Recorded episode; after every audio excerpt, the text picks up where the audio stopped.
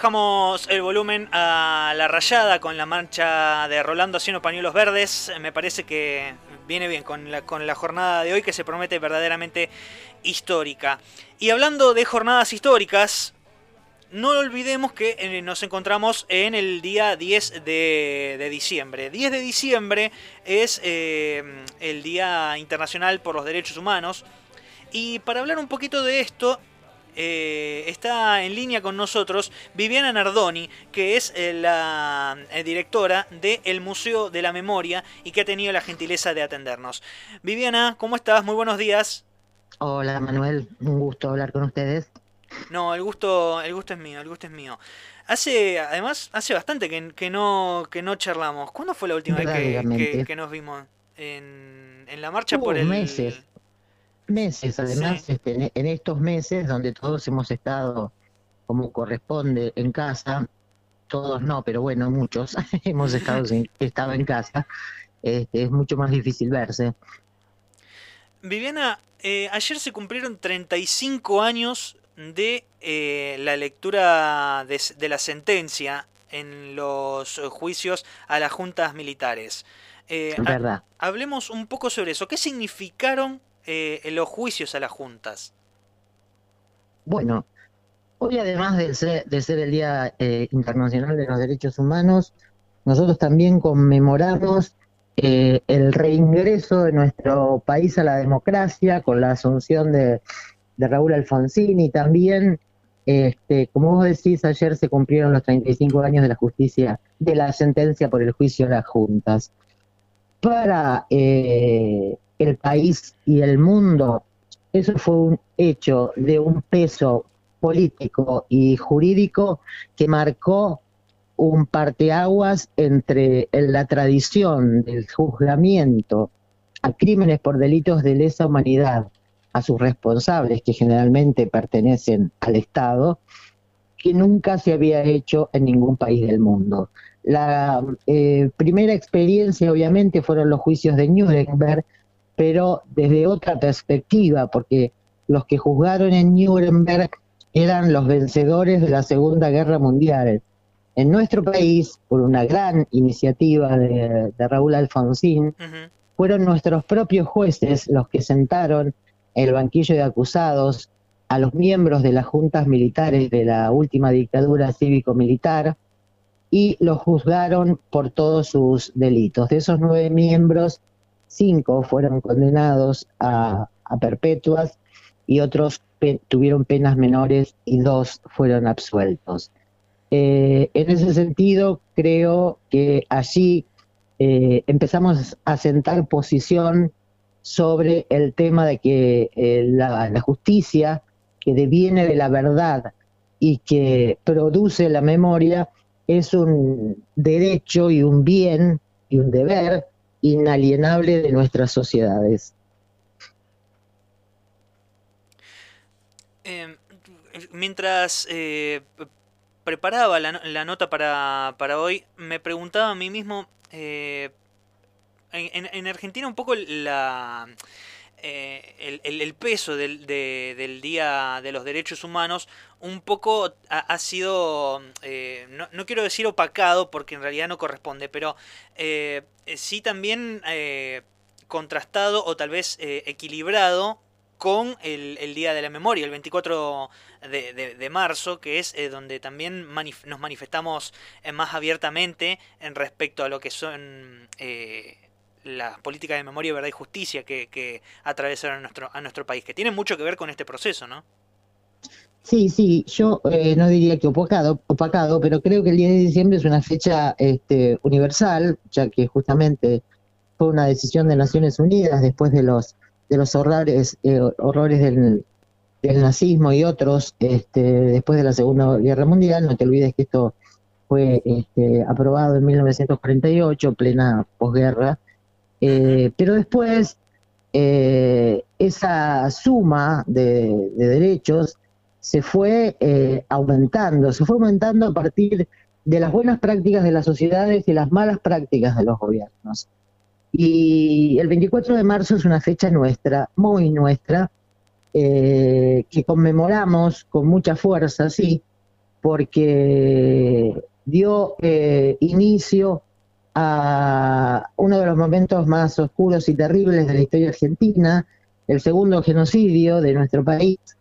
Este, comenzó con, con el golpe militar del 24 de marzo del 76 y de allí la fuerza de nuestras marchas y nuestros recordatorios que hacemos todos los 24 de marzo, como bien, bien decís.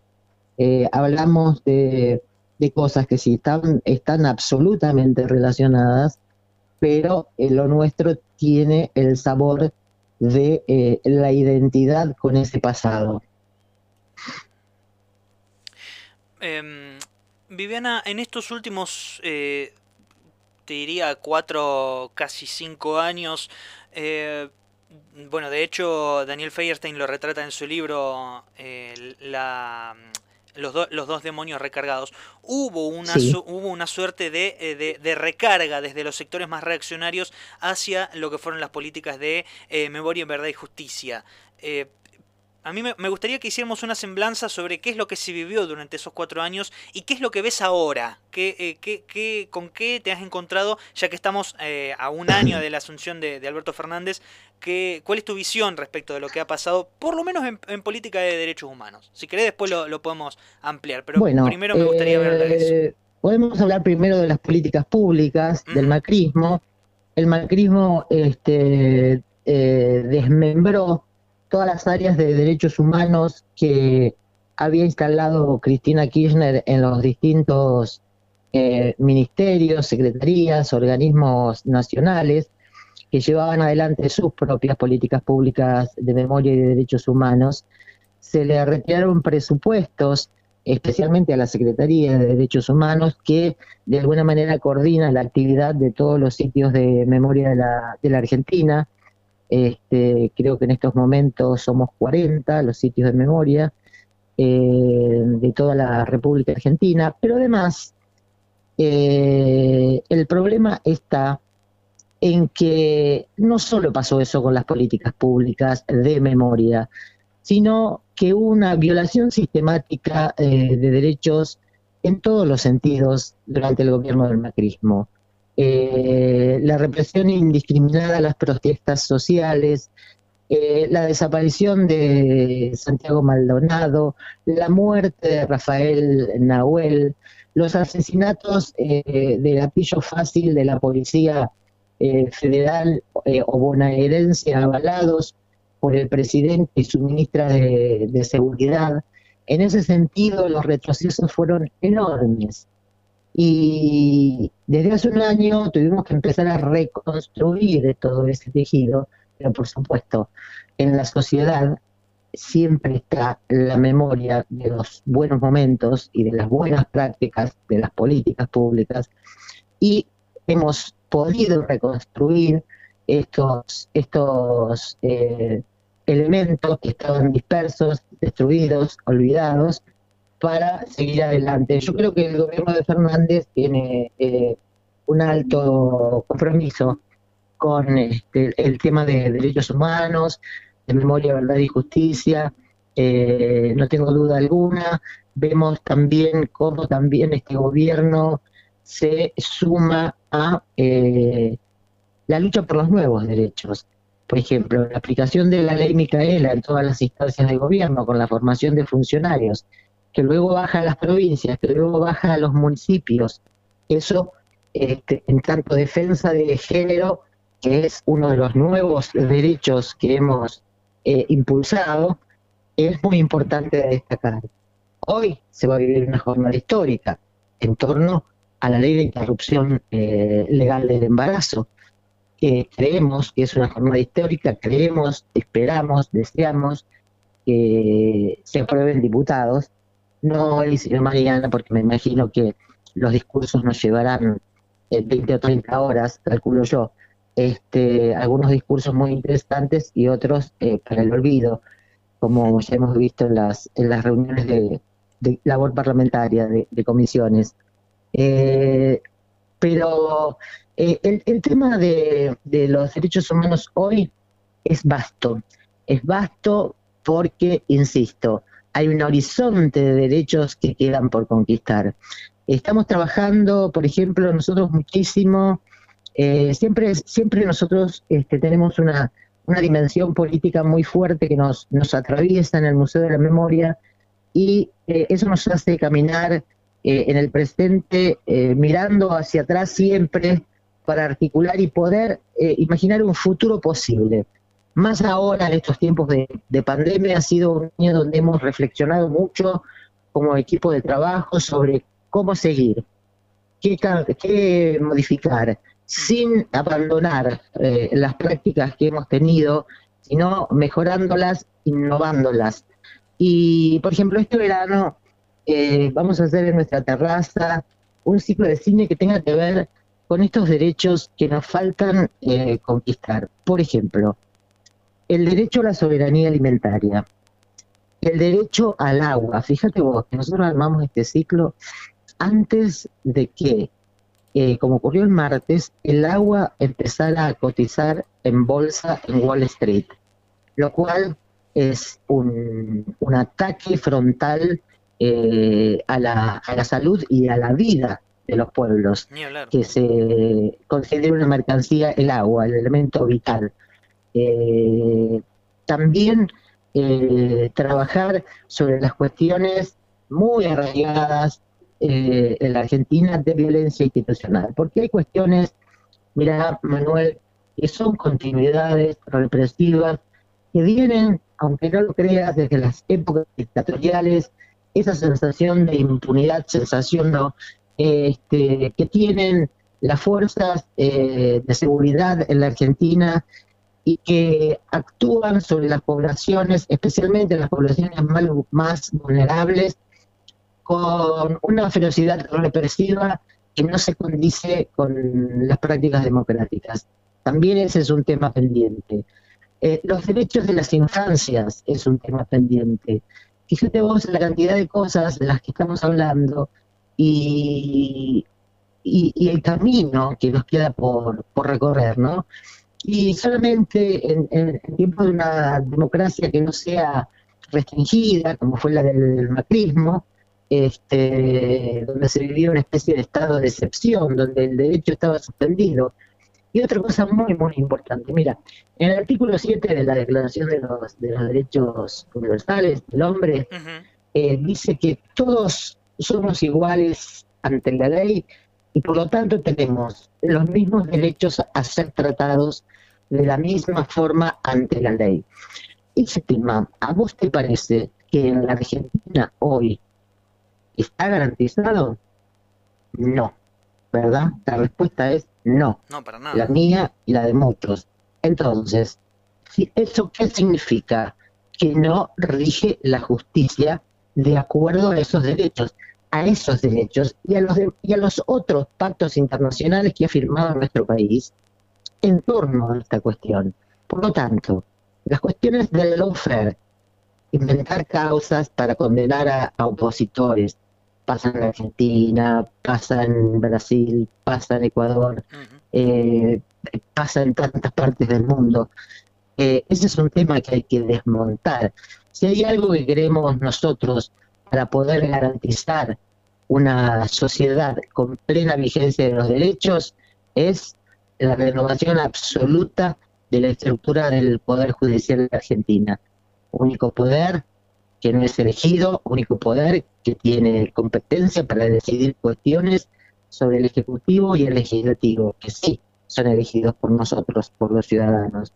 Una casta aristocrática, hereditaria, que eh, francamente en estos días con su accionar se ha tornado insoportable. Te quería consultar, eh, Viviana, en esta, en esta semana hubo eh, un suceso que fue verdaderamente aberrante, que es el, el como lo es cualquier asesinato, ¿no?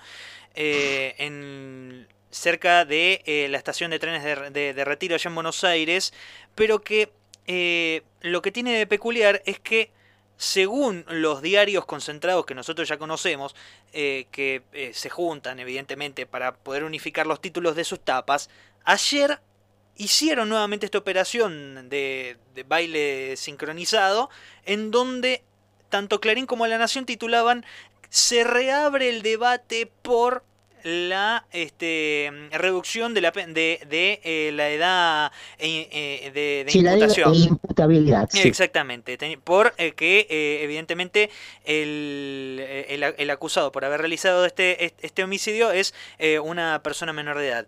¿qué, ¿Qué te despierta esto? Porque evidentemente de lo que se habla es que, como bien vos decías, yo recién pensaba, nosotros tenemos que eh, continuar con la ampliación de derechos y eh, ver cómo ponemos en agenda estos nuevos. Pero a la vez tenés por del otro lado una tensión que tira hacia la, retracción de esos mismos derechos. Este es uno de esos casos. Bueno, nos estamos olvidando de mencionar un tema muy eh, importante que es la derechización de muchos sectores de la sociedad, no solo en Argentina, donde se ha notado muchísimo este año, año de pandemia, sino en muchas partes del mundo.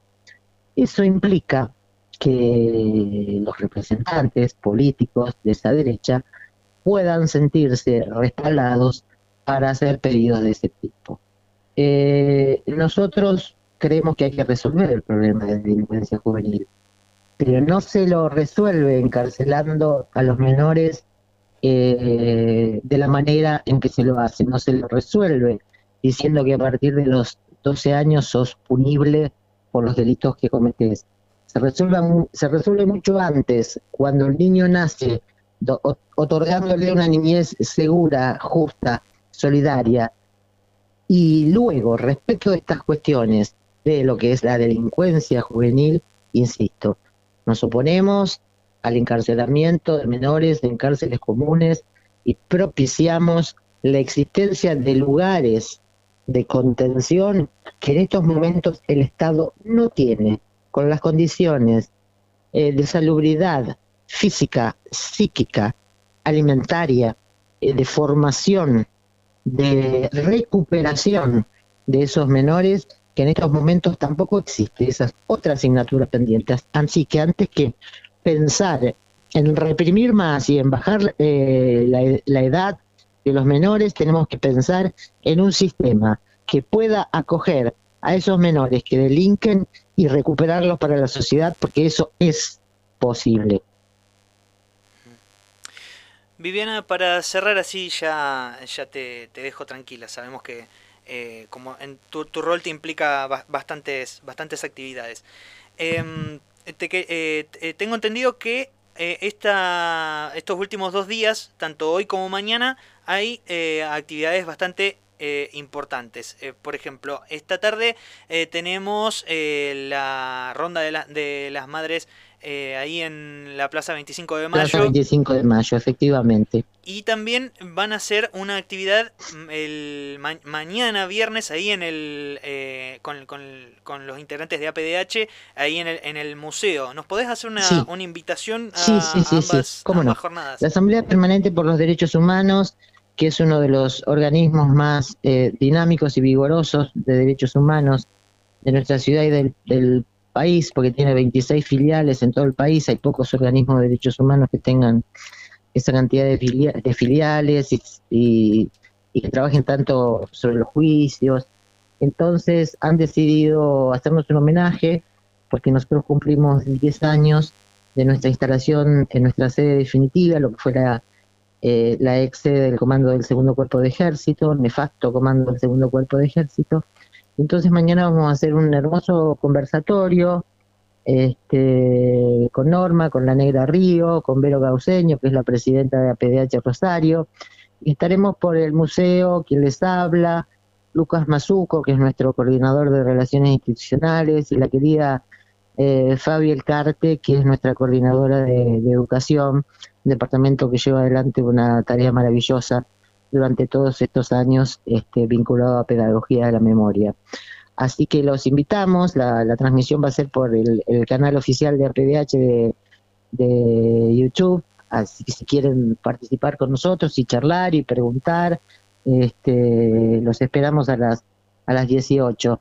Este, nosotros los 10 de diciembre acostumbrábamos a hacer una ceremonia muy sentida, que era el cambio de fichas, de niños apropiados a nietos recuperados por abuelas de Plaza de Mayo. Pero este año, tan complicado, como fue, este, y digo un, adjetivo liviano, este, eh, no pudimos recuperar ningún nieto, por lo tanto no podemos hacer esa ceremonia. Pero como nosotros, insisto, estamos cumpliendo 10 años en casa, hoy vamos a emitir el penúltimo de los este, videos que hemos grabado. Este es muy, muy emocionante, muy, muy sentido, porque lo grabamos frente a los pilares de la memoria, estos rollos de, bronce donde el museo grabó los nombres de los muertos y desaparecidos, no solo de la última dictadura cívico-militar, sino que este, el primer nombre que aparece en, en esos rollos es el de Rodolfo Bello, estudiante asesinado durante los el rosariazo, el primer rosariazo este, de mayo del 69. Y este, en, ese, en ese video van a estar bueno Fabio El Carte y el artista que creó eh, esa obra, Pilares de la Memoria, eh, Dante Taparelli. Es muy conmovedor. Mm. Y para el último día el, eh, el último día en el sentido de que es el 17 de diciembre nuestro aniversario, porque lo, lo tuvimos que abrir el 17 porque el 10 asumían las nuevas autoridades, eh, vamos a emitir una charla llena de eh, recuerdos, anécdotas y conceptos que hicimos quien les habla y Rubén Chababo, el primer director del Museo de la Memoria, actual director del Museo por la Democracia, y también vamos a hacer una instalación sonora para que esté todo el día, el loop, este, y no les cuento que va a tener esa instalación sonora para que pasen por la esquina de Moreno y Córdoba y, la escuchen y nos, cuentan, nos cuenten qué les pareció. Allí estaremos entonces. Y te espero esta tarde. Muchas gracias. Manuel, sí. Bárbaro, entonces nos encontramos a las 18 horas en la Plaza 25 de Mayo para sumarnos a la ronda cuidándonos con barbijo y distanciamiento. Como, corresponde, sí, así es. Y repintar los pañuelos de la plaza como hacen cada año los 10 de Todos los años, efectivamente, sí, sí. Eh, Viviana, muchísimas gracias por tu tiempo, de verdad. No, no, muchas gracias a vos, Manuel, un gusto, hasta pronto. Te mando un, un abrazo muy, muy grande pasó por el aire de los nadies Viviana Nardoni, que es la directora del Museo de la Memoria.